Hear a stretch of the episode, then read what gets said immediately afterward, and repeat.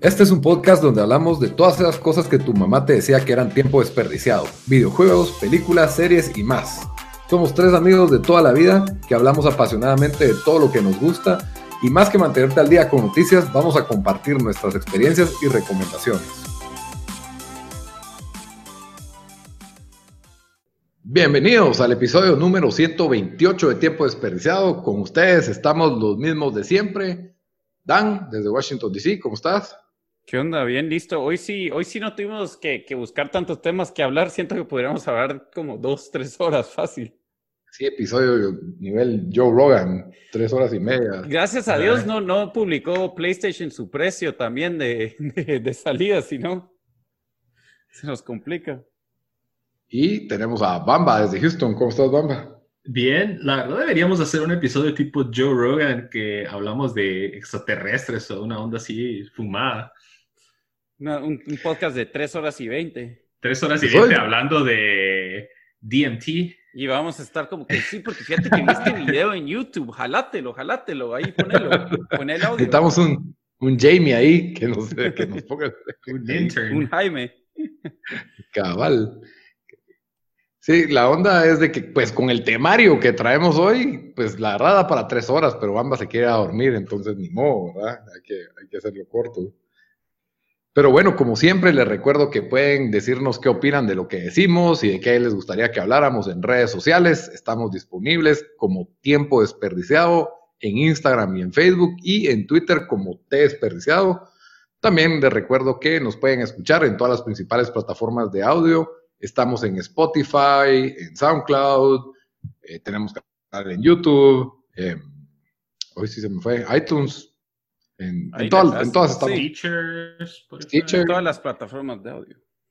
en todas nos encuentran como, como tiempo desperdiciado. Y pues para empezar con algo dulce, como siempre, en estos días de encierro, les recuerdo de los postres artesanales de Dolce Farfala, mejor se escribe Dolce Farfalla-GT, así los encuentra en Instagram. Ahí tienen un menú con nuevas adiciones. Ahora tienen unos nuevos brownies de mantequilla de maní, están bastante buenos.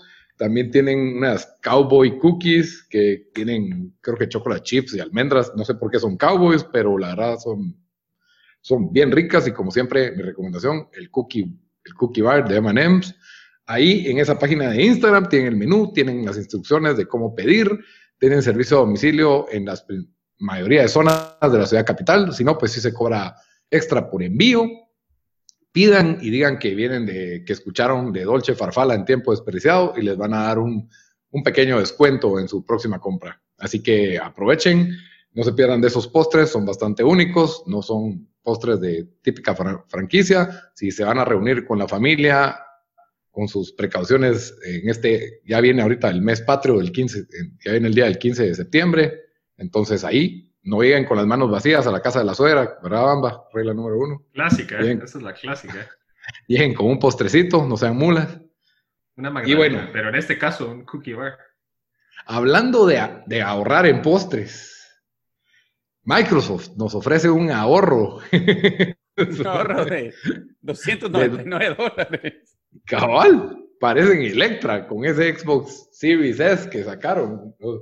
No, sé, a, ver, Dan, que vos sos el Sony, boy, el Pony, boy, ¿cómo se dicen a los? Sony Pony. Sony, Pony.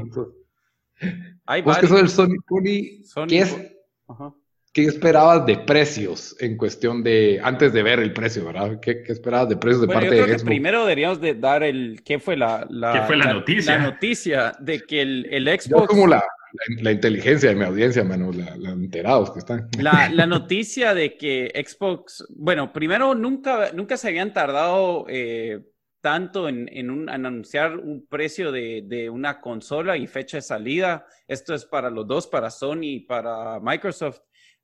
Eh, Sony todavía no ha revelado. Sabíamos que iba a salir en noviembre, pero no teníamos fecha, fecha concreta. Ahora ya tenemos, eh, pues ya Xbox salió con, con, precio que, como todos, bueno, no sé, los que no, no saben, pero ya Sony y, Microsoft van a sacar dos versiones de sus consolas, una con, con disk drive y otra sin, sin disk drive. Eh, ya confirmado Sony también. Sí, Sony ya lo había confirmado eso. ¿no? Ah, mira lo que me vengo a enterar. Eh, y pues sabemos de que el Xbox Series X, que es, que es como que el, el- no sé si decirle premium, la que, pero la que tiene disco y sí va a tener, va- creo que es un poco mejor en sí, un poco más, más poder, va a costar 499.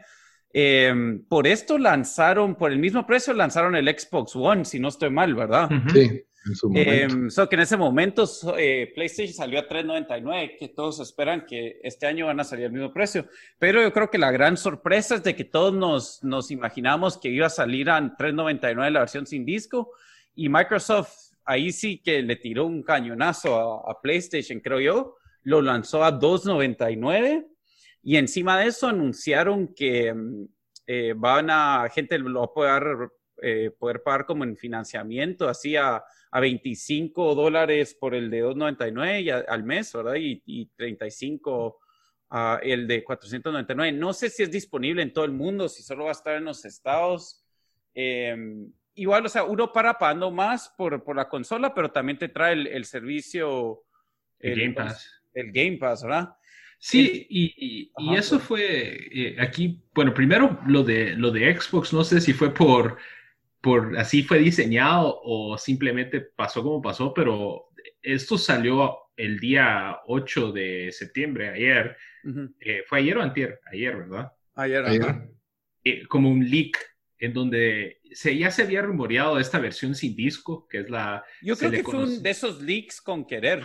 con querer, eso se me hace a mí, pero es- ya se había rumoreado de esta versión de, sin disco de Xbox que es- lo conoce- se conocía como Project Lockhart y era un secreto pues mal guardado, pero como dice Daniel, muchos creían que iba a salir con un precio de unos 100 dólares más y esa fue creo que la sorpresa mayor que, que, nos, que lo anunciaron con un precio de 299 y lo otro, como había mencionado Daniel, al menos aquí, al menos en Estados Unidos, Canadá y en Europa, eh, van a tener la opción de básicamente bisacotear eh, su Xbox Series X o Series S. Parar pagando 500 por, por la versión Pero- X, pero, pero no, pero-. No, pero ponétele, la verdad no está mal en el sentido de que no, no vas a no, no te van a cobrar intereses, o sea, pagas la consola y te dan creo que 24 meses de servicio de Game Pass, que vale 15 ¿Cuánto dólares, vale el Game Pass? 15 dólares al mes.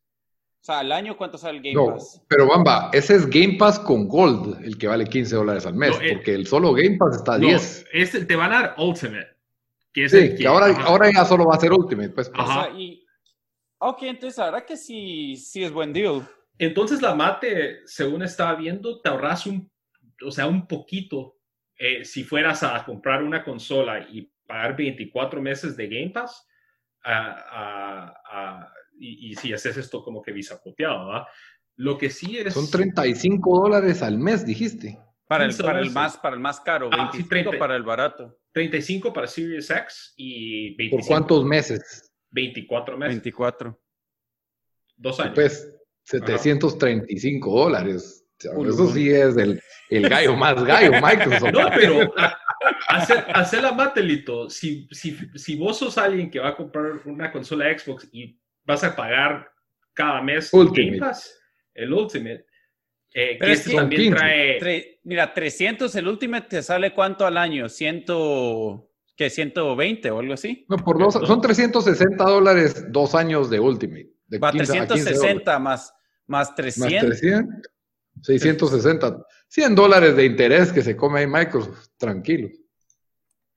Vamos a ver. Mejor O sea, un, puedes ir a un loan shark, un mafio, la, la mafia tal vez está mejor. puedes venir aquí a Guatemala y vas a y lo No, pedís eh, desde eso- No, porque digamos, si estamos hablando del, de- del Series S, son 25 dólares al mes. ajá, Por 24 Por veinte. meses son 600 dólares.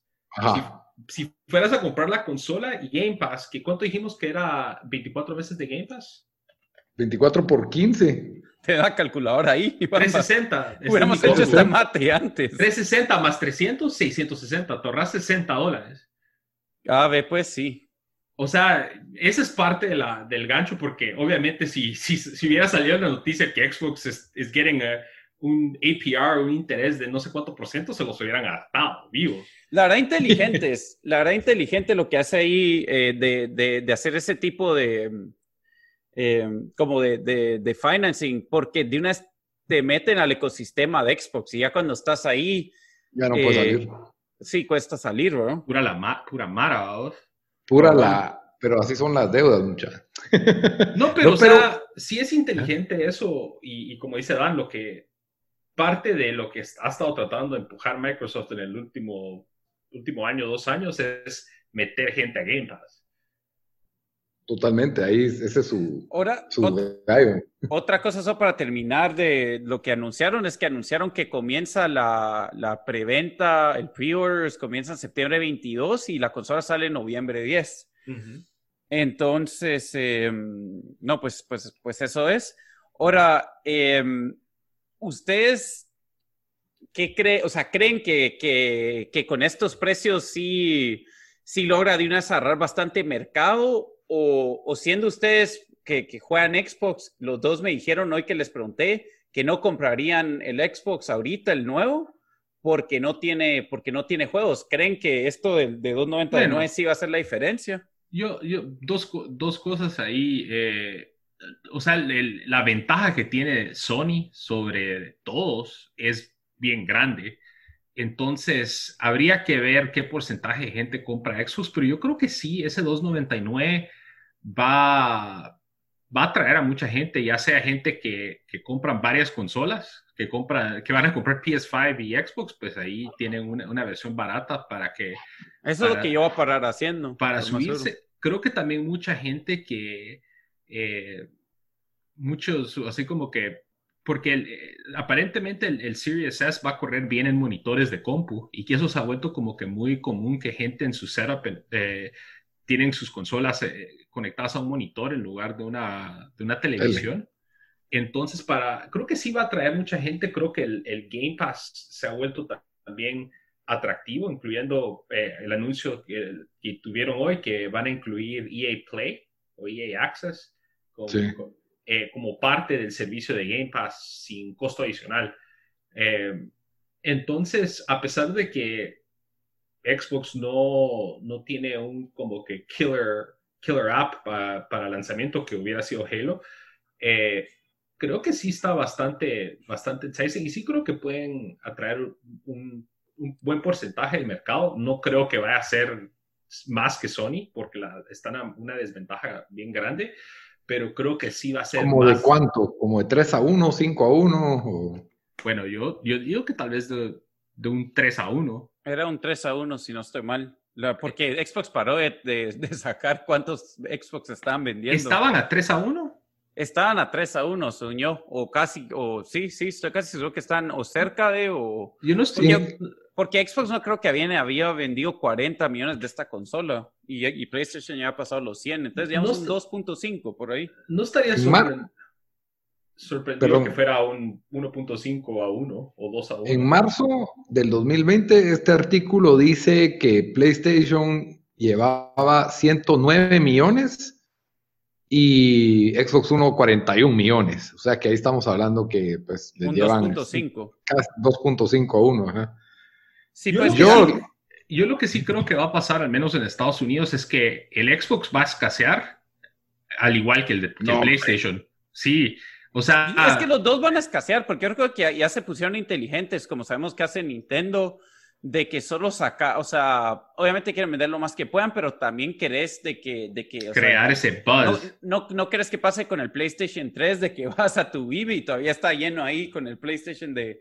de eh, a tu IBE, ¿verdad? Yo estaba pensando, EB Games, estaba pensando, vas a tu, a tu, a tu Game, GameStop y ahí está el, pero, el PlayStation, pero... Bueno, pero PlayStation 3 tuvo otros problemas en el arranque, por así decirlo, que fue lo que estancaron un poco las ventas, pues, porque digamos que ahí también. Xbox... Ah, pero yo, yo sí creo, mira, yo sí creo que igual va a ser out. Eh, para mí lo que, lo que, lo que se hicieron bien con esto, y cabal creo que lo mencionaste, Obama, es de que, ok, tal vez no van a conseguir un montón de gente que cambie de Sony a Xbox, pero quieren que pase con el Switch, de que el Switch no fue que fue solo los fieles al Switch que compraron el Switch, sino que un montón de gente que tenía Xbox, que tenía PlayStation, de una dijo, ah, va, también me compro el Switch porque está solo a 299. Entonces, ese punto de entrada, yo, yo que tenía pensado comprarme el Xbox hasta el otro año, mira, honesto, tal vez no lo pare comprando, pero ese 299 ya me hizo pensar y ya, ya como que,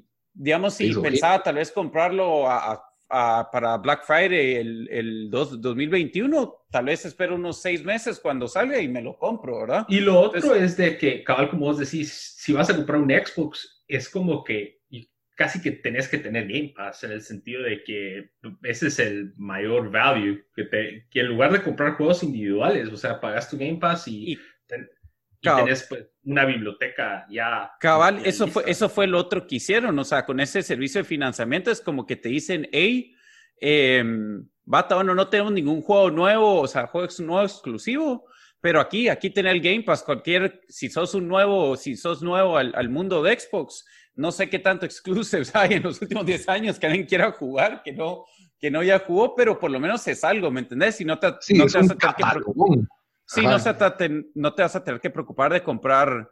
y, no em, solo, y no solo juegos de Xbox, pero ahí estuvo por un tiempo Red Dead Redemption, estuvo Grand Theft Auto, o sea, han traído juegos grandes y, y, pues están rotando cada cierto tiempo. Entonces, si es, si es alguien que, creo que lo que quieren hacer es como que tipo Netflix, quizás Netflix no tiene las mejores series, pero tiene de todo. Sí, mira, ahí estás probando diferentes cosas. Para mí, siendo así Sony fanboy, por decirlo, aunque, aunque tengo las dos consolas, em, para mí es movida reagresiva y sí me, me, o sea, yo me puse como a, pensar como, ahorita no tengo envidia del library de Xbox, no tengo ni, ni, tiempo de jugar los juegos de PlayStation que tengo, pero sí me puse como que, hey, bueno, y Sony, ¿qué, qué más me vas a dar, verdad? O sea, obviamente los juegos que hacen son buenísimos y, y todavía va a ser como que lo, loyal a, Sony, pero sí es como que, hey, tienen que up their game con, con el servicio de, de, suscripción. No sé si van a, tal vez, el PS Plus va a tener una versión premium que te va a incluir el, ¿cómo se llama? El, eh, el Play Now o el, el servicio de streaming. Eh, no sé si te van a vender un paquete con, con, con los juegos exclusivos de PlayStation, no sé, pero sabes de que PlayStation sea, se la está pensando. Yo creo que por eso es de que se han tardado tanto en, en, en sacar eh, los precios de sus consolas también, porque están viendo cómo van a responder a esto. Seguro. Ahora, la, la, digamos, o sea, ¿vos crees que donde estuvo el, la sorpresa es que el, el disc les costó 299? Sí, fijo. Es que, es que eso no, no te lo imaginabas porque va, el, el Switch costó eso pero también el Switch era como que ya estás pagando 2.99 por dos excelentes juegos, eso sí, pero gráficas no tan buenas, o sea, sabes que no va a ser el mismo poder, pero no tiene discless. Y yo me recuerdo, si no estoy mal, es eso. Switch no sé si salió a 2.99 o, o, no lo podías encontrar a 2.99 cuando acababa de salir porque no estaba en ningún lugar. Entonces, y ahorita, como, es, como Nintendo casi nunca baja de precio, tal vez encontrás unas ofertas a 2.50, pero o sea, la, la, propuesta es que la, potencia que tiene Series S es mucho mayor que un Switch. Entonces, eh, el, o sea, lo que les sorprendió a mucha gente es el, el, todo el poder que tiene esa consola por lo que están cobrando. Sí, y para mí la otra duda de, de cómo, o sea, yo creo que se va a vender bien, pero en sí, digamos, de aquí a seis meses, es como que Xbox va a tener que enseñar esos porque el, Switch, que también costaba 299 y se volvió como una segunda consola para personas, primero tenía eso que podías viajar con eso, que creo que por eso pues vendió tanto, pero también Mario y Zelda son franquicias que te venden consolas. O sea, yo todavía estoy pensando, hey, quiero un Switch solo para comprar esos dos juegos, ¿verdad? Y te das Mario. Mucha, gente, mucha gente compró Switch por Animal Crossing. Y, y esa es la cosa, o sea, no sé quién va a comprar un Xbox por algún juego específico, porque ahorita no hay, o sea, no hay, no hay razón por qué comprar el Xbox por un juego exclusivo nuevo, ¿verdad? Entonces, no, sé, no sé cómo va a ser en SEOs de que tal vez, o sea, los niños van a ver, hey, el juego de Spider-Man, ¿en qué consola está? Y, y bueno, y solo quieren jugar Fortnite, les pones Fortnite y ¿cuál es el otro? Fortnite ya pasó, mamá, eso estás, estás es la cosa. Fall Guys. Fall Guys, Fall Guys y Among Us. Esa es la cosa, pero si hay gente que ve el aparato como un celular nuevo, ¿verdad? Entonces, ya te, este ya está viejo, quiero la nueva versión. Yo jugaba Fortnite todos los días aquí, ahora quiero jugar en el nuevo, ¿verdad? Y si me lo dan por 299, ah, ni siquiera tengo que vender el otro para comprar el nuevo o algo así. O sea, siento que, o sea, obviamente el precio, el precio ayuda. Yo sí, pero creo que 2020 eh, fue un año duro, eh, hubieron recesiones económicas en todo el mundo, entonces creo que tirarse al agua day one y sin siquiera haber visto qué va a sacar Play, no sé, no sé si es el año en que todo el mundo está pensando en tener dos consolas también. Pero también recordate, Lito, que a pesar de la recesión, eh, creo que ese ha sido uno de los mejores años de ventas de videojuegos. Sí, de, videojuegos, pero la consola es otra cosa. Sí, pero yo siento que... Yo, yo sí creo todo ese dinero que se ahorró. Recuerda que estamos hablando de un mercado, o sea, también la mayoría de gente que te compra consolas nuevas y eso, o sea, es usualmente hacer gente que tal vez, o sea, que sí quisieran tener ese, ese disposable o lo, O lo ponen en una tarjeta de crédito. También, y este año no tienes nada que hacer, pues, o sea, en algunos estados todavía no puedes ni salir a restaurantes adentro, ¿verdad? Entonces nadie, nadie viajó.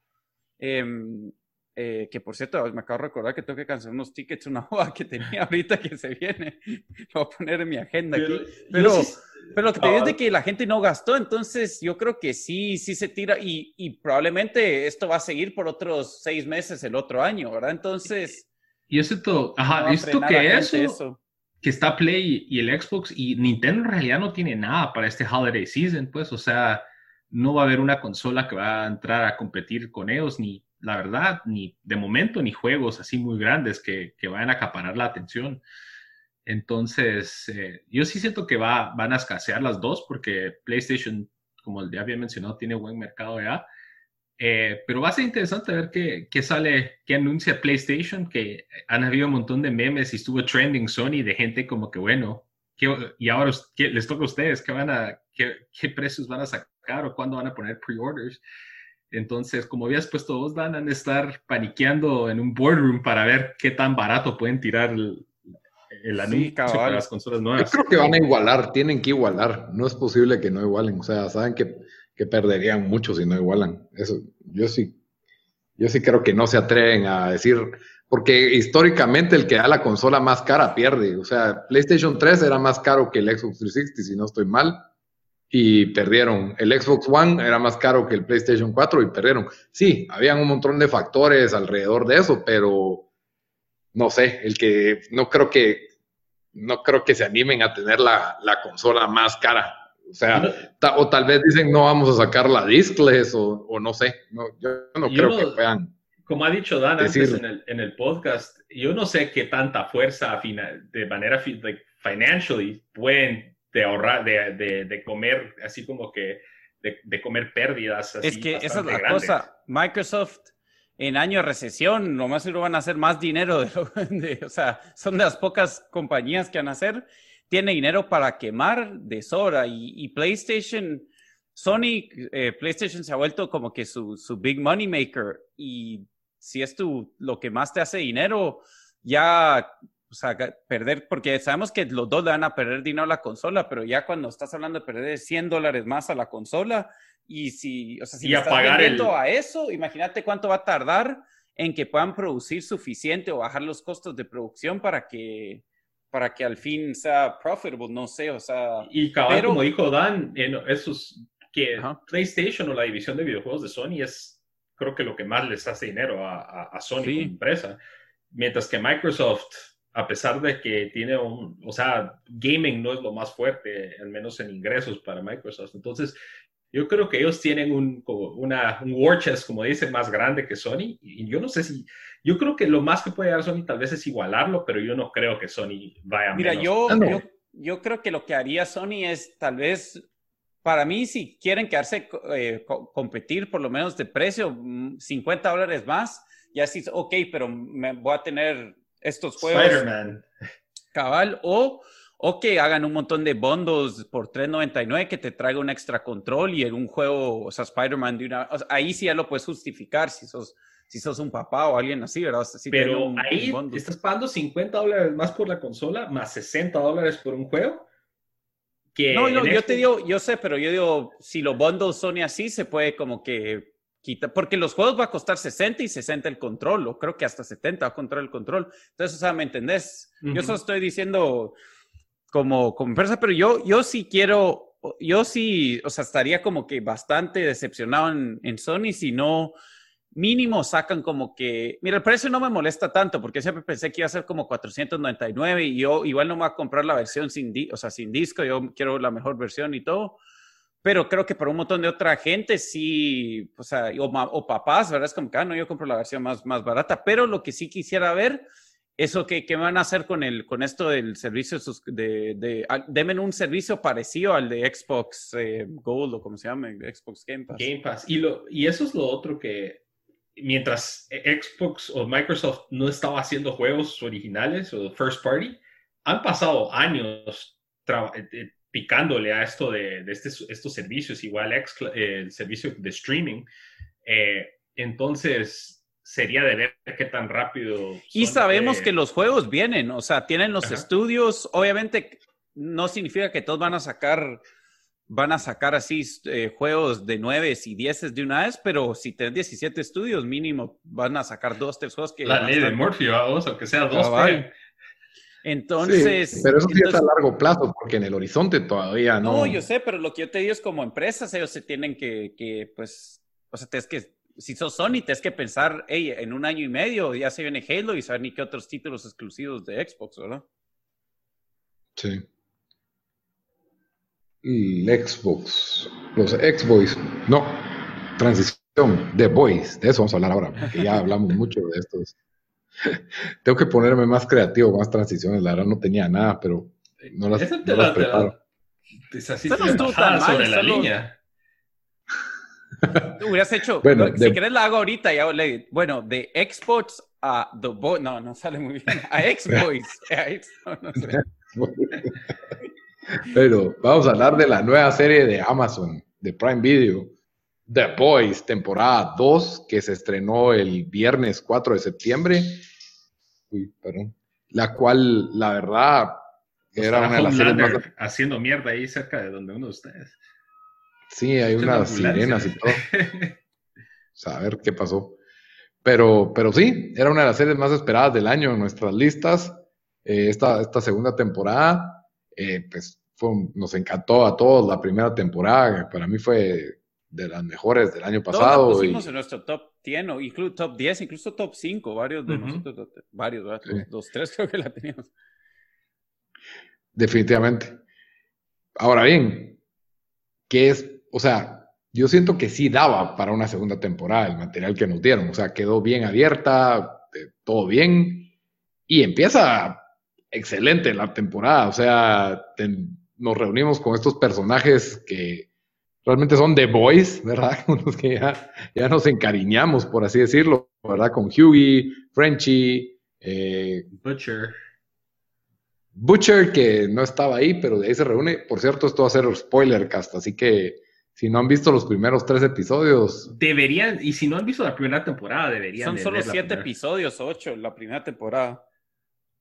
Tan poquitos son, wow. Yo, yo no me, lo peor de todo es que yo casi no me acordaba de nada. O sea, poco a poco cuando vi el previously, no sé, la recapitulación, me acordé de un montón de cosas, pero realmente solo me acordaba de Homelander matando a todos, eh, de Deep en depresión, que se habían volado al invisible. Spoiler alert, pero. pero de la primera, pues. no, yo sé. Pero sí, este va a ser spoiler casi y también, bueno, así como mencionaste, esta vez Amazon no hizo de sacar todos los episodios juntos, sino que sacó tres y va a sacar, creo, tres, tres y no sé si tres por, por los fines de semana, que a mí me parece re bien, porque te da como que suficiente para, o sea, te, obviamente te deja picado, pero, pero es, es más que uno y creo que sí le dan tiempo como de de que por una semana todos hablen de esto y ya está, o sea, ya estoy, todos andamos, vamos a andar prendidos mañana a las, a las 12 de la noche cuando lo saquen. Sí, es cierto, ya me emocioné, la verdad, de que de ver el cuarto episodio. De todas maneras, no, no están confirmadas, por lo menos en Wikipedia no está confirmadas las fechas de, de estrenos de estos episodios, ¿verdad? Yo, la verdad, sí me quedé picado, sí me gustaría unos tres más, pero capaz que te hacen uno a uno, tipo HBO, que, que ellos sí no, no hay modo. ¿Cómo cuesta que se sapeen esa fórmula? Lo más es que te dan dos al principio. Pero fíjate que a mí me gusta, o sea, me gusta eso que no tienes que binge watch un show por, por, por un fin de semana, no sé. No, no sé, yo después de ver estos tres, el, los, el viernes a las cuatro de la tarde, vi de cuatro casi que a siete y quedé como que queriendo Pero es que que no todo show va a ser como estos, ¿me entendés? O sea, entonces, no sé, yo creo que tal vez dos por semana estaría bien, pero también a HBO lo que le gusta es tener, hey, te vamos a tener por diez semanas gente hablando de nuestros shows, ¿verdad?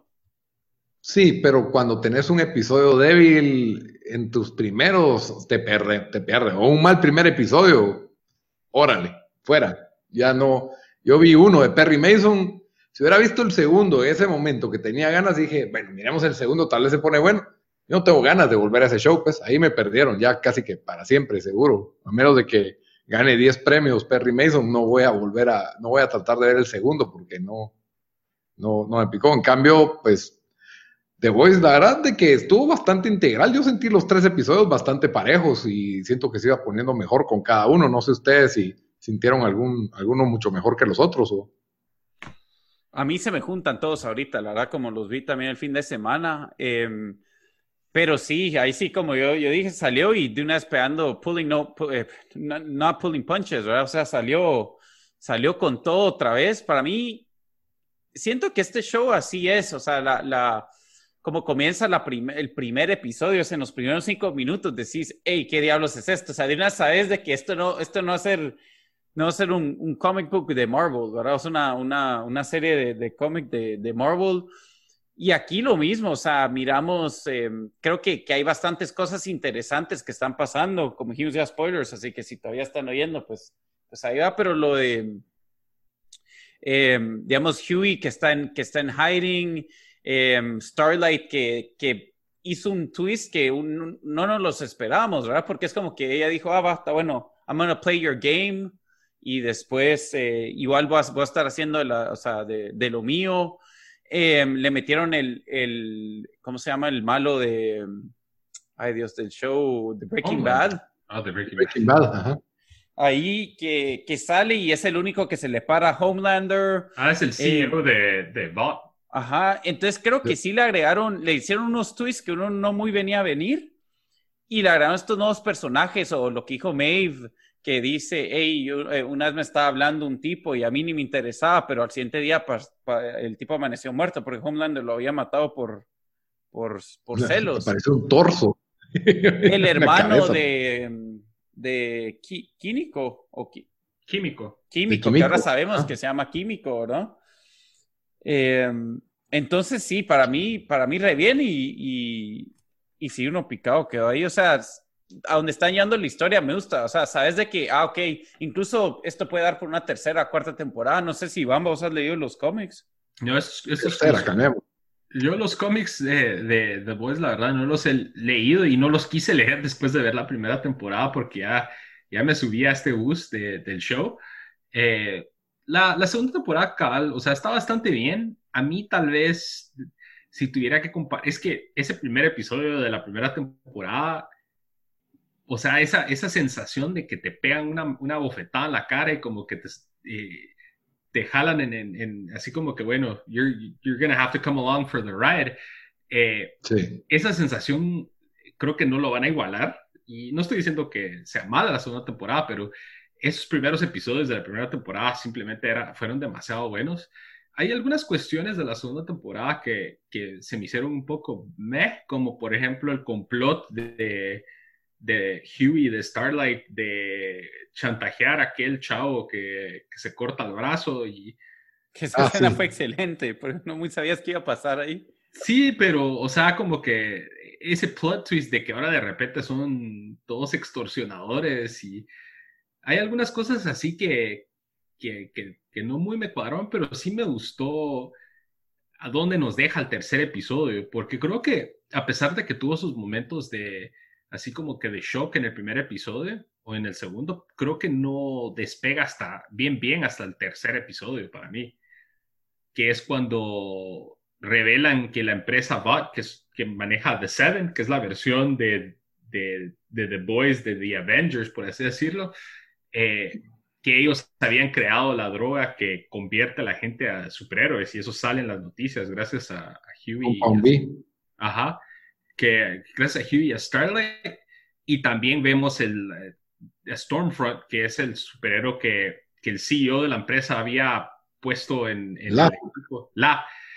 Y eso es para mí, por cierto, antes de eso, una de las mejores escenas es cuando la, la la publicista le dice a Homelander que, ah, que tenemos que acaparar el mercado con un nuevo superhéroe que sea eh, minoría y que ah. tenga un disability. Y nos ah. enseñan a un chavo que, es como un Daredevil, un, asiático como Daredevil que no, que no tiene eh, vista, no había perdido la vista.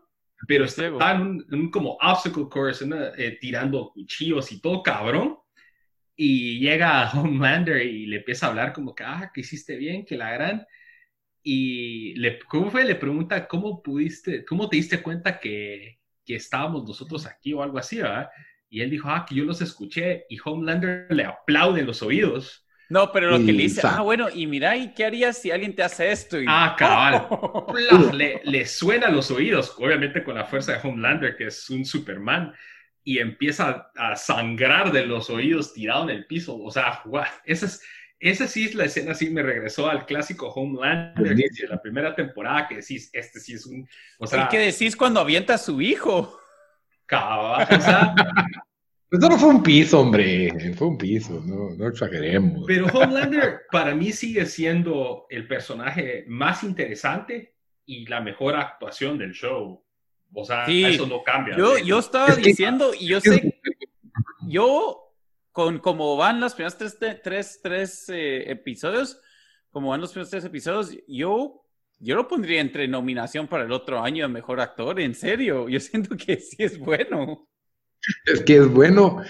Eh, creo que todo tiene que ver, ¿verdad? El traje, el maquillaje, la cara, y, pero obviamente la actuación es lo que, lo que le hace poder de, ir más de, Superman psicópata, ¿verdad? O sea, que el creepiness que tiene al mismo tiempo poder ilimitado, arrogancia que, van ahí, que van ahí de la mano, pero sí es el villano que le da todo el peso al show, el, villano que decís, qué miedo que te agarre, o sea, que, que es lo que le da, no sé, siento que este show tiene una intensidad, gracias a Homelander, de que en cualquier momento agarra a uno de los protagonistas y lo parte, pues. O sea, no hay, no hay forma de que uno de los protagonistas pueda pelear con él.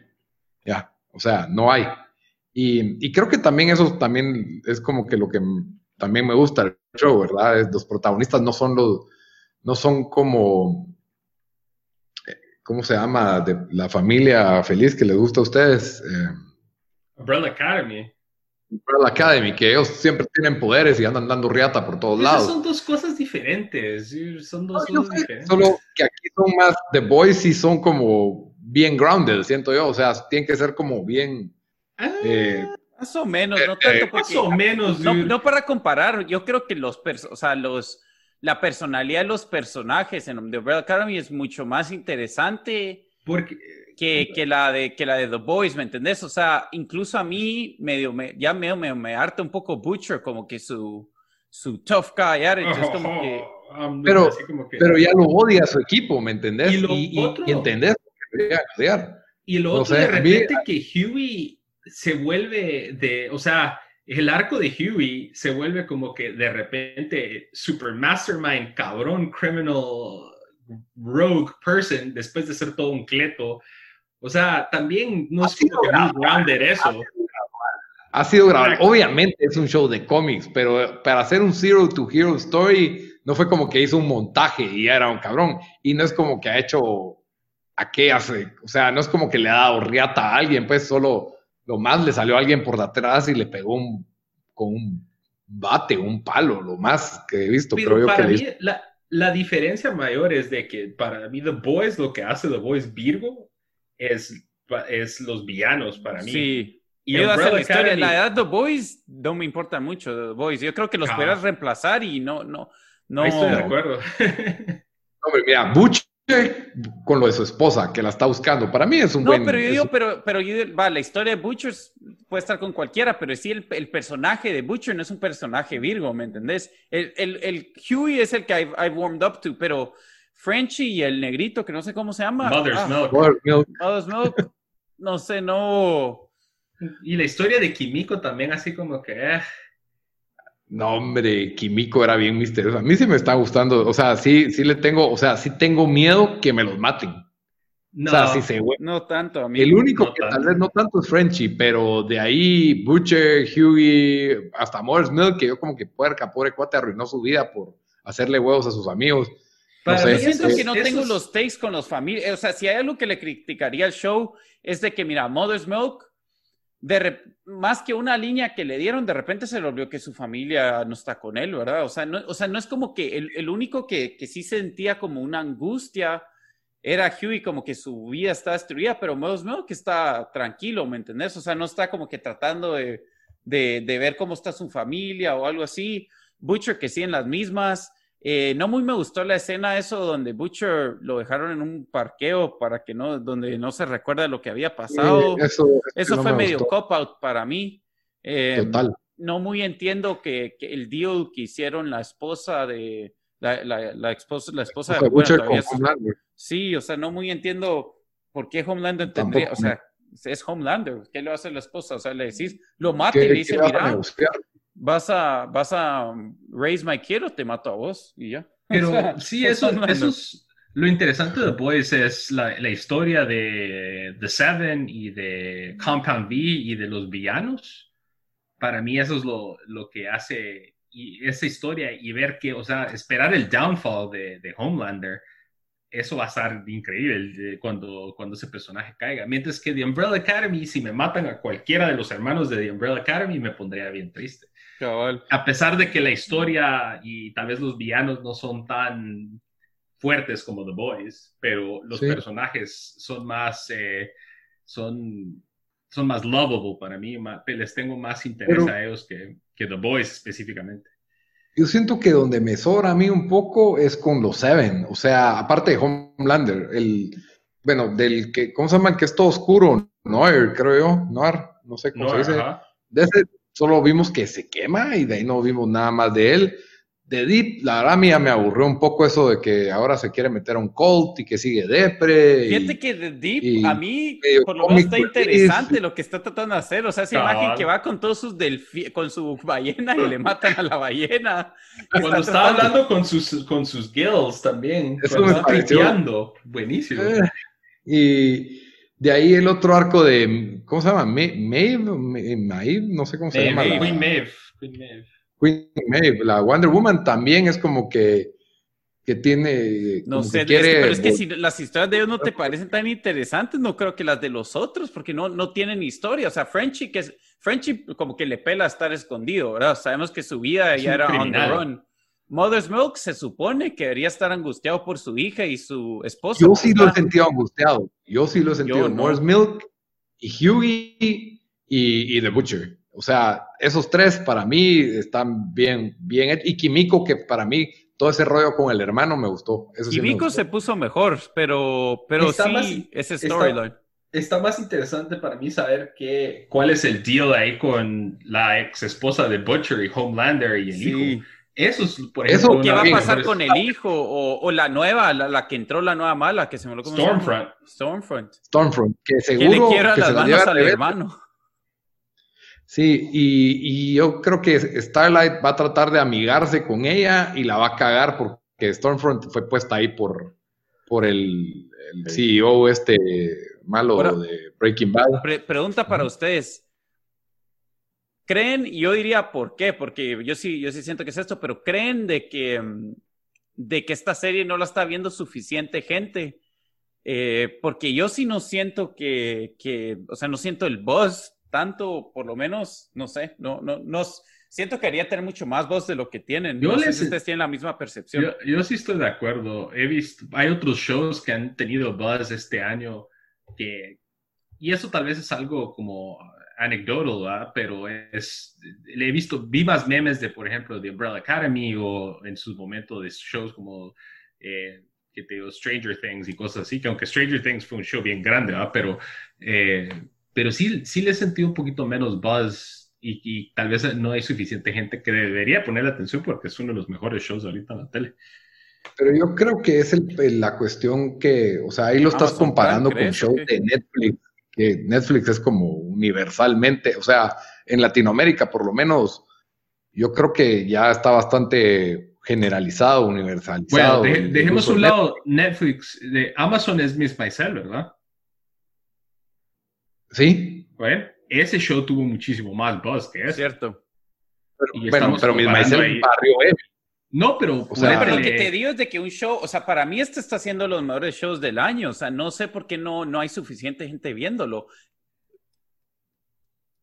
No, o sea, yo creo que sí lo lastima el Prime Video. Pues, porque Miss Myself, yo no sentí el o sea, o sea vos sentís algo, algo, digamos, yo en Twitter yo no miro tanto vos, especialmente en Latinoamérica, o sea, no es como que Twitter es el end ni como que yo sigo a todos, pero, es un buen para tomarle pulso a las cosas, ¿verdad?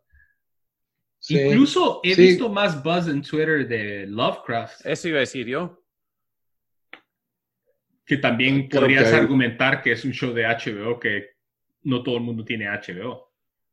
Pero, bueno, de la, gente que hablo aquí en Guatemala, nadie ha visto Lovecraft. O sea, nadie. ¿Y The Boys? Nadie podría decir, viste Lovecraft el domingo. Pues no es como que tenga muchos amigos, pero casi no. Y, y The Boys, y hay un par. Estoy en cuarentena y no salgo de la casa. Todo pero, pero yo te apuesto que, o sea, deberíamos cuando una encuesta de un registro, todos tienen, o sea, he oído a gente hablar de Netflix y que ya viste en Netflix pusieron la nueva de una de que se toman una pastilla que agarran poderes, y que es la nueva de Jamie Foxx, ¿verdad? Una cosa así.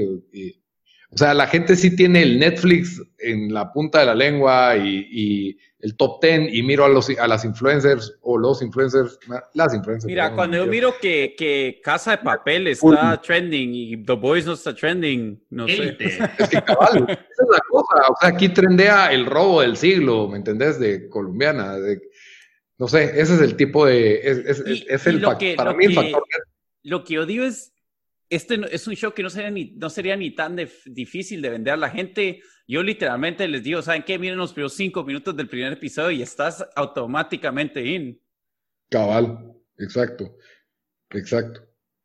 Peor, peor si a la gente ya le gusta Marvel, o sea, es como, es, yo como vendo el show es, es lo que pasaría de verdad si, si, si hubieran superhéroes, pues que abusarían sus poderes, tendríamos a The Deep haciendo ahí con todos, con, todos los, los Me que le saldrían. Ah, sí. no, y, cabal, siento que el, el, show hace eso, te pone en un contexto actual que lo sentís bastante posible, ya, o sea, independientemente que es un tipo en capa roja volando por ahí, eh, cabal, las cosas se vuelven virales, la forma en que manejan el marketing, todo eso, ¿verdad? Son, son cosas que se ven como que, hey, eso podría, eso así pasaría y sería todo corporativo, tendrían gente que te dice, o sea, eh, gente habla cómo quieren tomar cada vez más poder, incluso a un nivel ya político, ¿verdad? O meterse con el ejército, todo eso, ¿verdad? el, juego de poder corporativo y gobierno. Entonces, sí, yo creo que tiene, tiene todos esos elementos que lo hacen, o sea, que le dan como que esta no es tu serie para niños de, de superhéroes, vaya de por sí, pues, aparte de todo lo sexual y violento que tiene la, serie, ¿verdad? Sí. Pero bueno, pero, pero, pero sí. Tuvimos tres episodios. yo que deberíamos hacer una campaña en redes para que la gente mire The Boys. Definitivamente. Ahora, ¿A dónde creen que va The Voice? Solo ya para cerrar esto. ¿Creen que alguno de los The Voice va a probar el Compound B? Yo creo que eh, eso. Yo creo que por ahí va a ir, ¿no? O sea, pero no sé si serviría si no te lo dan desde niños, pero yo creo que fijo alguien va a tener y te va a dar como que un boost, un esteroides por el momento Em, por ahí tal vez el hijo de, Homelander podría hacer algo. Em, definitivamente Starlight se va a parar peleando con... con em, ¿Cómo se llama? Con... Huey. No, no, no con Huey, con los, del, con los de Bots. Con The Ah, con Seven. Seven. Y la que para mí es wildcard es la Stormfront. Stormfront, que no sé exactamente qué. Se me hace que es como un plant de alguien ahí, ¿me entendés? Pues sí, eh, eh, y eso Sí, creo que es bastante CEO. evidente que el CEO fue el que la escogió después de que Homelander había dicho nadie elige quién entra en mi equipo, a menos que sea yo. Ahora, ¿crees que ya va a entrar en un Power Struggle con Homelander? De plano. Eso también podría ser. Yo creo que sí, porque ya ella tratando de ser como el Big Dog y saber qué agenda trae de, de la empresa. ¿ah? Que ya le di- la- el CEO le dijo a, a Homelander que ellos no son, o sea, eh, básicamente son, son dispensable. Fue que le Sí, dijo. pues. Y otra cosa que noté, que tal vez van a hacer referencia en el próximo episodio, yo no sé si ustedes lo sintieron, tal vez estoy influenciado por los medios actuales, pero cuando Stormfront está persiguiendo al hermano de Kimiko, ¿va? que es como que el clímax de ese tercer episodio, Uy, dice algo Y- bien racista. no me acuerdo si dice algo bien racista, tal vez sí, pero destruye todo una, parece como un edificio gueto y, y se ve que es gente principalmente afroamericana la que está viviendo ahí, de gente negra. Y se me hizo así como ver, o sea, la policía en sus no, no, no raids haciendo desmadres con tal de agarrar un kilo de marihuana, ¿verdad? o sea, un- un- ¿me entendés? No sé, se me hizo como que destruyó de todo con tal de agarrarlo.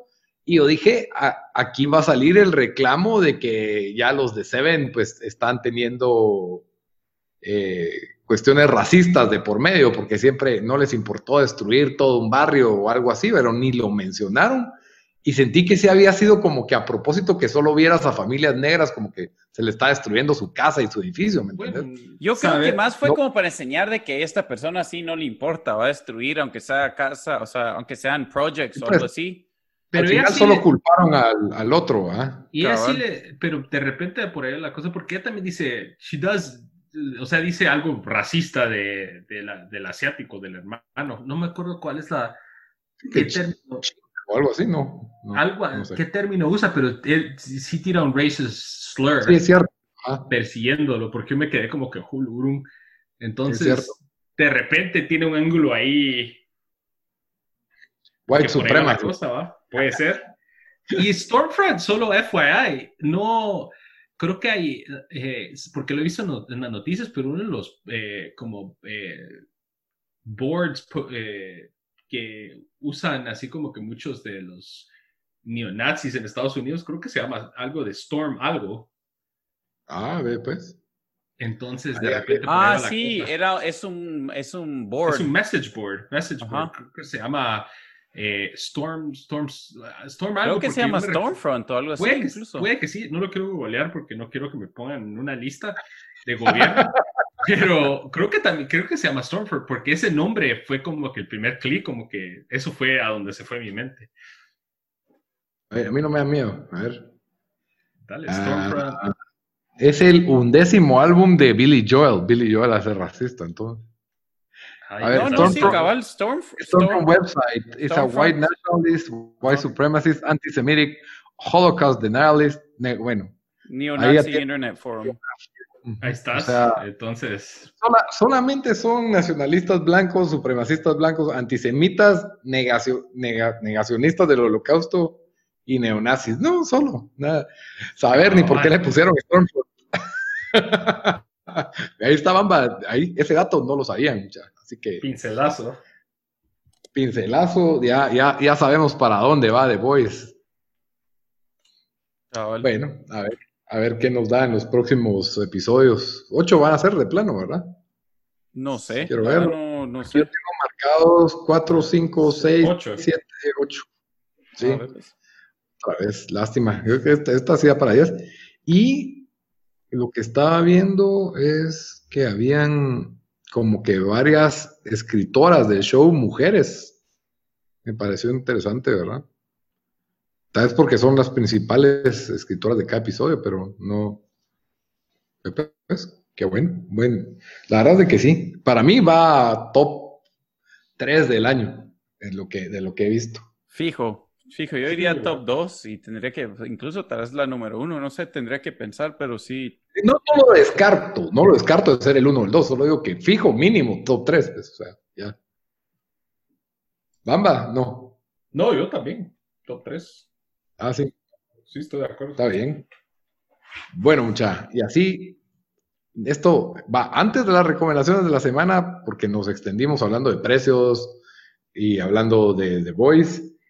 Dan nos va a contar su experiencia en la nueva normalidad yendo al cine a ver nada más y nada menos que la nueva película de Nolan, Tenet, la que va a salvar a todos los cines del mundo de la quiebra. Contanos, Dan, ¿qué pasó en Tenet?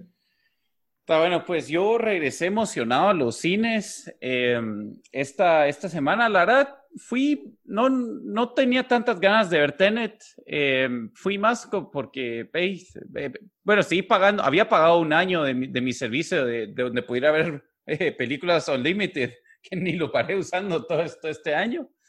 Pero, pero sí, mira, regresando a los cines, o sea, yo no, yo no miro el miedo que están teniendo muchos. Eh, al cine que voy es, es cine, em, pues ya lo, ya lo hacen, es un cine VIP prácticamente, aunque no lo llaman VIP, ¿verdad? Pero no es, no es como los cines, los cines de antes con, con, las normales. Entonces, lo que hacen es, dan eh, tres, o sea, creo que son como nueve asientos por fila. Entonces, los tres de cada lado los, los puedes usar y los tres del medio no, no los puedes usar. Entonces, así están haciendo el, el social distancing.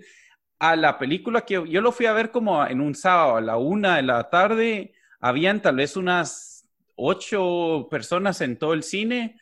En el sentido de, de sentirte seguro o tener el miedo, la verdad no, o sea, es, como digo, en el supermercado, creo que tienes más chances de infectarte. Entonces, por eso no, no fue mi preocupación. Pero, usar máscara.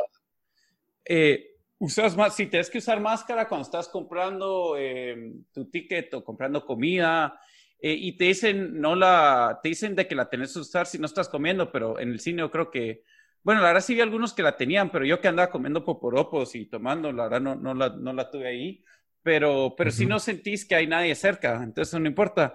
Ahora con pues Tenet, yo había visto el, el eh, ¿cómo se llama? El trailer de Tenet y no me llamó la atención porque no muy entendía de qué se trataba.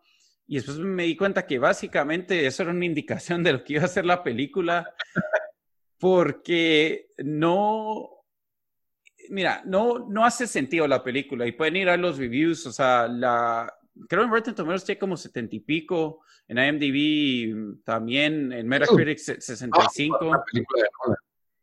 Pero lo que sí es de que la mayoría de gente que lo gustó dicen, ah, las escenas de acción, eh, el, el, concepto que tenía, si, eh, era, era, o sea, es un concepto interesante, tiene que ver con, con, con viajar en el tiempo, pero para mí solo no funciona, o sea, si creen que Inception, o sea, era confusa, esto es como o el masterclass de Inception, ¿me entendés? O sea, esto, esto es como que es, el, es como que el, Inception del Inception del Inception en ese es un, un, sueño ahí, alguien se fumó esta, esta película, porque no, o sea, no entendés nada. Eh, o sea, sí, como que, ok, entendés más o menos que, cuál es el, el, el concepto, pero la película no tiene stakes, entonces sabes de que esto y esto es de entrada, que por cierto tiene una de las mejores, o sea, de las mejores escenas que, me, que para comenzar la película comience y yo como que dije, ok, yo amo Den, cuando comenzó esta película, los primeros 10 minutos son buenísimos y eso fue lo mejor de la película, o sea, después de eso no, ya no, fue, fue para abajo todo, pero la historia nunca la desarrollan, los personajes también, o sea, no es solo las líneas que le dan, porque siento que para, para lo que fue, no, no estuvo mal actuado y obviamente las, las escenas de acción son buenas, pero solo no le dan tiempo para desarrollar, o sea, para desarrollar los personajes. Entonces llevas una hora y media de esta película y se supone que están tratando de prevenir una guerra mundial. No sabes ni por qué la están tratando, no sabes las motivaciones del malo, no muy bien entender las motivaciones de cualquiera de los tres o cuatro otros personajes que entras, que, que, perdón, que, que, que, que, hay, que miras ahí Em, entran y salen personajes que no muy, que no tenés, que no entendés por qué entraron y salieron.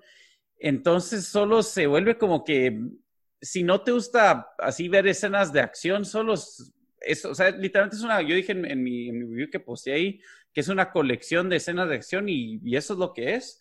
Tanto que a la, a la, hora y media, cuando me di cuenta que queda una hora, dije, mejor, mejor, me voy, o sea, no, no la voy a ver porque, porque sí, eso está desperdiciando mi tiempo, no, y por lo que leí, eh, pues en reviews y en, y, en, y en Reddit, ahí que sí me puse a discutir sobre la película, sí, no, no es como que al final, ah, si me queda otra hora hubiera entendido qué, qué estaba pasando, la, incluso las motivaciones de, de, los personajes, un montón de gente todavía no lo ha entendido y la, la, la, habían visto completa, entera, entonces para mí fue, fue decepcionante y, y creo que va a reflejar en, en, los números después, no solo, obviamente no solo de taquilla, porque de taquilla no van a ser tan buenos, pero no creo que un año después la gente va a estar hablando, ah, qué virga es, estuvo Tenet. O sea, yo sí creo que es de las peores que he visto de, de Nolan. no dirías que es la peor, para vos, ¿cuál ha sido la peor de Nolan antes de esta? No sé, o sea, eh, dame pensar las películas del. Eh, Memento. O sea, no, Memento es buenísimo. ¿Qué cosa? Las Batmans, Memento, Inception. ¿Él, hizo Interstellar o él no hizo Interstellar? Interstellar, sí, Interstellar. Ah, no, o sea, para mí, a mí todas esas me gustaron. Yo te digo de que esta es una película mediocre y solo lo salva que, las escenas, o sea, sí se mira una calidad de película, o sea, sí está bien hecha, ¿verdad? En ese sentido, o sea, en lo técnico, en, no las gráficas, pero sí en lo visual pero sin eso sí no, no lo salva, o sea, no, no, no hay que lo salve. Y, y, y, a mí me gusta, o sea, todo lo de viajar en el tiempo, eh, me gusta incluso, o sea, hablábamos de Dark, que se puso, eh, medio, la tercera temporada se puso así bien confuso, o otros shows, eh, ahorita estoy pensando, una, ¿te recuerdas una película que vimos? Mr. Nobody, o sea, ese tipo de películas... Sí, sí, yo sé, o sea, pero es que nosotros vimos el Director's Cut, que tal vez fue mala idea, pero a mí eso no me molesta, o sea, que una película me pueda pensar, pero aquí no, si no te importa nada los personajes, o sea, ¿por qué? Es como que, ok, no sé, ni, o no, estás, no estás metido en la historia, ¿verdad? Y, la historia, no muy había historia, o sea, que tienen que prevenir una guerra y ya, eso es lo único que sabes, pero no, nunca te dicen por qué. Está bien, está bien. Yo igual, fíjate que aún así la quiero ver, fíjate todos, porque es Nolan. No, sí, yo quiero que, que, la, o sea, yo diría mírenla, porque yo quiero ver también qué piensa otra gente, pero sí bajen sus expectativas. Cuando salga en, en, el cable, lo Ahorita estoy viendo la lista de las películas de, de, Nolan y creo que tal vez la que menos me gusta, que me parece buena, es una que se llama Insomnia, que es, es con con Al Pacino, que es en Alaska, que no puede dormir, que es un que está investigando un como asesino en serie, que no es una mala película, es, del 2002, esa es la que me parece la más chafa, pero de ahí The Prestige, eh, las tres de Batman, eh, Insomnia, Memento, Following, incluso la vi. The, que Prestige no es de los dos. Eh... Los que eran magos, ajá. Ajá, sí. No, sí, todas esas son mejores. Esta sí está un nivel bastante abajo de esas, diría yo. Está bien, ok. Entonces ahí está Daniel destruyendo Tenet. Y yo hablando de destrucción, pero es una buena destrucción porque les, voy a ahorrar 30 dólares, así que de nada. eh, mini review, Mulan, el remake, la verdad creo que era uno de los remakes que más expectativas había generado. por pagar 30 dólares por verla. bien mula. bueno, no los pagué, por cierto, pero bueno. en fin. Eh, fanático, de la, a mí me encanta la caricatura de Mulan del 98 de Disney, me parece una, una de las mejores de, Disney, la verdad es una muy buena historia, está basado en ciertos aspectos en, en la vida real, era Disney hace 20 22 años diciéndonos, o sea, hablando de, del poder femenino, del empoderamiento, de, que las mujeres no solo son princesas que tienen que ser rescatadas, o sea, una historia dirigida a niños, especialmente Disney, que hoy en día es criticado porque glorifica princesas vulnerables que no empoderan de ninguna manera, pues Mulan se salía de ese molde y es, era probablemente lo contrario a eso. Eh, es una historia súper heroica, la original. En esta, con pequeños cambios inmediatamente arruinaron esa, es, eso que tenía esa historia, ¿verdad? Eh, para, no, no, esto no es un spoiler porque pasa al principito, pero al principio Mulan sí es esa niña como torpe o que rechazada por, por su comunidad socialmente, pero tiene poderes. Tiene superpoderes que la hacen ser súper especial y entonces por esos poderes es que ella puede ser una super guerrera en lugar de, hey, Mulan tuvo la determinación para entrenar y para crecer y para, o sea, aguantar entre hombres, estar en entre soldados, ¿verdad? La historia de Mulan es, ella se ofrece, ella se disfraza de hombre para ingresar al ejército porque si no le tocaba ir a su papá que no tenía hijos y ya era viejo y probablemente iba a morir en la guerra. Entonces ella se sacrifica de esa forma, arriesgando su vida que si la descubren puede, puede morir. Esa, esa es la premisa de Mulan. Y pues aquí le ponen poderes. Ahora hay una nueva villana que también tiene poderes. Y entonces como que ya se va como que pierde tiempo la película en ver estos, este display de poderes en, diferentes escenas. El, villano le dieron unas extrañas motivaciones que realmente no eran nada necesarias. Entonces, eh, encima de la calidad de la producción, desde el principio se veía como barata, no sé, parecía como... Eso iba a decir yo, yo eh, aquí la, la, puse y la verdad solo duré como 20, 30 minutos, después me quedé dormido, pero no, no me atrapó y lo, que, lo único que me sorprendió es qué mal se miraba para una película de Disney, o sea, se miraba película hecha para un canal, o sea, yo, yo iría Lifetime, pero ni Lifetime, porque tiene mejor calidad, no sé qué canal sería. Sí, y yo creo que Disney está literalmente haciendo cash grabs asquerosos con estos reboots porque o no tienen ninguna creatividad, que son un calco escena por escena de la película vieja, solo que ahora con look realista o look vida real, ¿verdad? O, es simplemente desalmada la película, que creo que fue una de las críticas del Rey León, que no se sentía que había alma en esos, en esos personajes, eh, por, lo realista que se miraban las caras de los animales, no podías ver las, las expresiones de ellos, entonces queda muy superior la caricatura vieja. En Mulan por lo menos el director intentó hacer algo diferente. Ok, no vamos a hacer un cálculo de la película vieja, no vamos a tener a los animalitos o al dragón Mushu que hablaba en la película vieja que era Eddie Murphy y era genial. Eh, lo quitó, no vamos a tener las canciones y entonces yo siento que ahí, no sé, lo convirtió en la peor película de Marvel que ha hecho Disney, en mi opinión, Mulan. O sea, muerta, no, la película no tiene alma, no te conmueves, eh, no, hay, no hay una historia de amistad entre ella y sus compañeros soldados que, que puedas palpar, eh, no hay un romance como en la vieja que pues hoy en día tal vez no, no aplica mucho, pero no sé, eh, realmente no sentís la historia de empoderamiento femenino, especialmente por ese, para mí ese tweet de que ella tiene poderes, es como que le quita toda la adversidad que, que ella podía tener y, sí, mató la película para mí. El, el guion es flojo, eh, dicen cosas súper obvias, como que explicando eh, de más, especialmente los villanos. Eh, de repente Mulan es súper nacionalista, defensora del, emperador por ninguna razón. No sé, no, no, no. Tenés un par de escenas chileras, la verdad, que son rescatables. El, el director usó, no sé si es el mismo director, pero usó mucho la técnica tipo Crouching Tiger, Hidden Drown, me recordaron varias escenas de eso. Y visualmente mejora, pero en otras sí se siente como barato, o sea, los trajes de los soldados, no sé, eh, los sets. Definitivamente no vale la pena ni 5 dólares extra, o sea, esto debió haber sido parte del, del catálogo Disney Plus y ya. Así que les ahorramos dinero, mucha. sí, nos hacen caso, pues. Yo no le voy a hacer caso a Daniel, pero sí. No, yo dije que pero bueno. vean, o sea, pero. Pero bueno, ya creo que nos alargamos bastante con el episodio y nos vamos, como siempre, terminamos cada episodio con una recomendación de la semana. Así que, Bamba, ¿qué nos vas a recomendar esta semana? Yo creo que me voy a robar tu recomendación.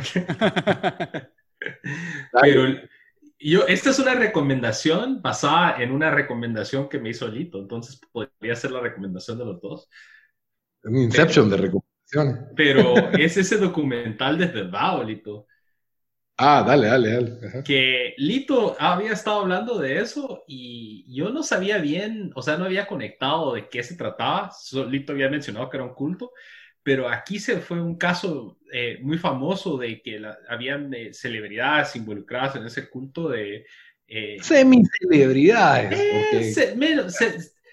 serían como C-list celebrities, pero celebridades se conoció gente de nuestra generación que vio Smallville alguna vez. Sí, ajá. Entonces, cuando Lito me contó eso, dije, bueno, lo, lo voy a ver. Me volé los tres episodios a ver de, una, de, un solo, de un solo es un documental que está bien hecho y que tiene el caso interesante que está como que en, muchos de esos documentales de los cultos como Wild Wild Country, eso pasó hace 40 años, una cosa así, esto está como que todavía pasando ahorita. Eh, entonces eso que lo hace muy interesante es del, culto conocido como Nexium, eh, N-X-I-V-V y M. Eh, que la verdad, o sea, e, ese, ese documento, ese, esa docuserie, cada episodio te lo dejan como que bien servido, como que queriendo más, ahora qué va a pasar.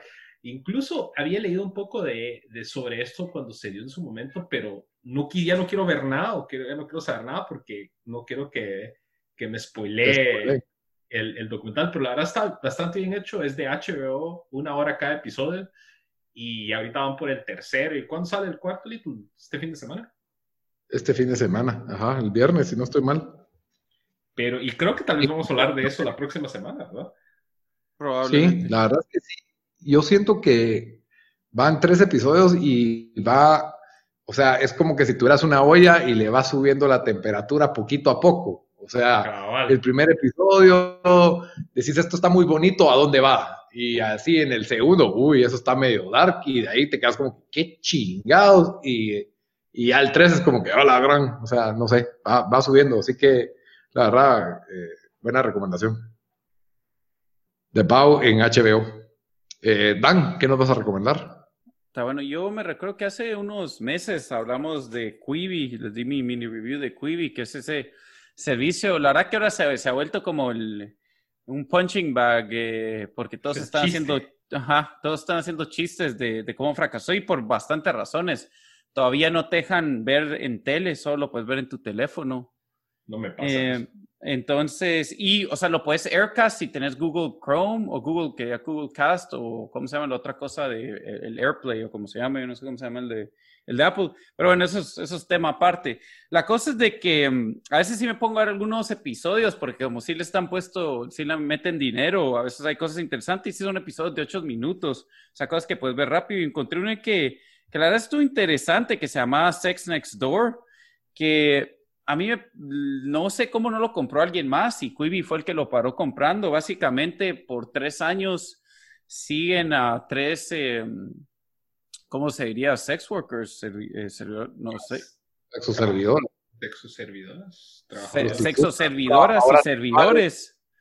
Pero los, sí, los siguen en la ciudad de, em, de em, de Seattle, eh, lo que a mí me gustó es de que a veces cuando hacen este tipo de cosas es como que ahí te enseñan personas como que, o como que te lo tratan de presentar con cierto punto de vista, ahora ya sea como que, ah, qué cool esto que hacen, o, o qué, mm, o sea, o como, o juzgándolo, o como diciendo, ah, cómo lo lamentan, y aquí más son como las, eh, como las, y lo siguieron por dos años, o tres, te lo presenta más o menos como es y como fue, y puedes ir viendo qué, qué va pasando en la vida de, de cada uno de ellos, ¿verdad?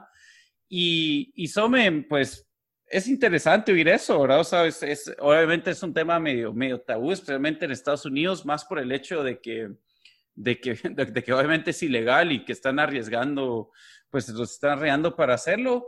Em, pero, pero sí, sí, algunas bajan Quibi porque acá rato están haciendo promociones de que, de que tienen cosas eh, o de que lo pueden ver gratis por tres meses.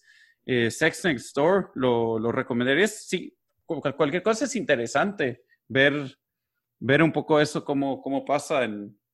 en eh, porque las historias que agarraron para mí fueron bastante diferentes, ¿verdad? O sea, Y, y sí es, y obviamente al, final, pues las cuatro personas tenían diferentes opiniones de, de, sobre qué es, qué es llevar una vida así o qué es hacer esto como, como trabajo. Entonces se llama Sex Next Door y está en Quibi.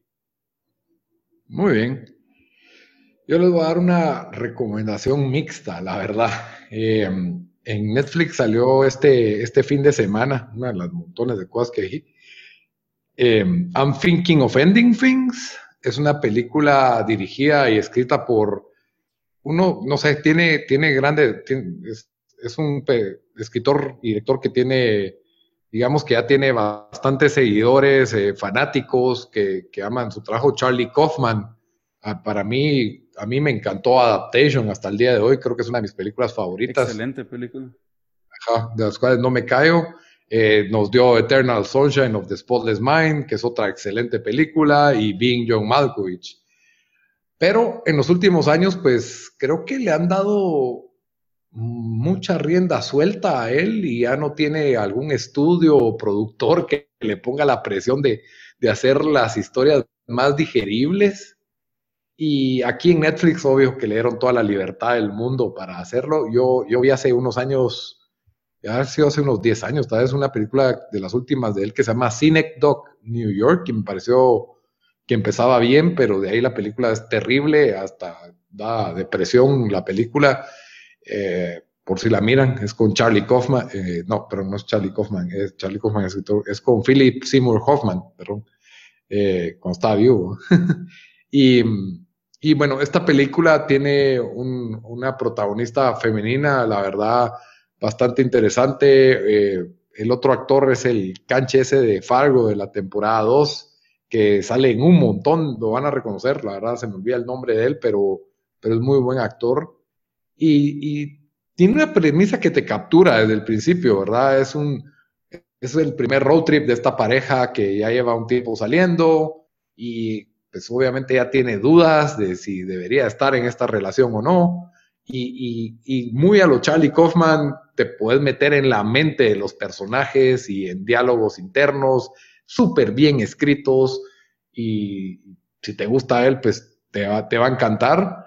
Pero para mí, sin dar spoilers, la película se pierde a la mitad y ya se vuelve como el show de Charlie Kaufman de, hey, no hay que tomarse nada en serio, eh, esto, esta historia da igual para dónde se va, y si yo quiero irme para acá, me voy para acá y se vuelve un trip innecesario porque ni siquiera me pareció ya entretenido. Quería que se acabara la película y esa es mi, mi, mi recomendación mixta. Entonces, Tampoco... ¿querés que la miremos o que no la miremos? Quiero que alguien más la mire y me diga, ah. tenés razón, porque eso se trata de esto. ¿Cómo se llama otra vez? I'm thinking of ending things. Ah, estoy empezando a terminar las cosas. Como les digo, si, si les, les, les gusta lo de Charlie Kaufman, yo le daría un chance a la película, pero quiero ver si están de acuerdo conmigo en que este tipo ya perdió el talento, ya lleva para mí tres películas que no funcionan. Después de esas grandes obras maestras para mí, Being John Malkovich, Adaptation, Eternal Sunshine, que para mí son, son excelentes y, son raras y todo, pues, o sea, muy al estilo de él. Eh, creo que esta, pues, termina perdiéndose en, un montón de nada. Denle chance, pero para mí eso, eso fue. Entonces ahí, ahí se las dejo, pero para que miren que miramos de todo en el, en el en tiempo desperdiciado. Muy bien, así terminamos el episodio número 128. Espero que les haya gustado. Como siempre, les recuerdo que estamos en redes sociales, en Facebook y en Instagram como Tiempo Desperdiciado, en Twitter como T Desperdiciado y en todas las principales plataformas de audio como iTunes, como Stitcher, como Spotify, SoundCloud. En todas nos encuentran como Tiempo Desperdiciado. Hasta la próxima, muchachos.